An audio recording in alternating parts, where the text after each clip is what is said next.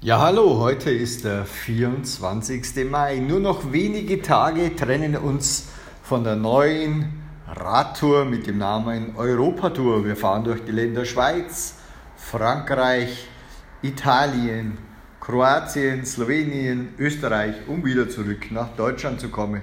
Die Vorfreude unsererseits ist schon sehr groß.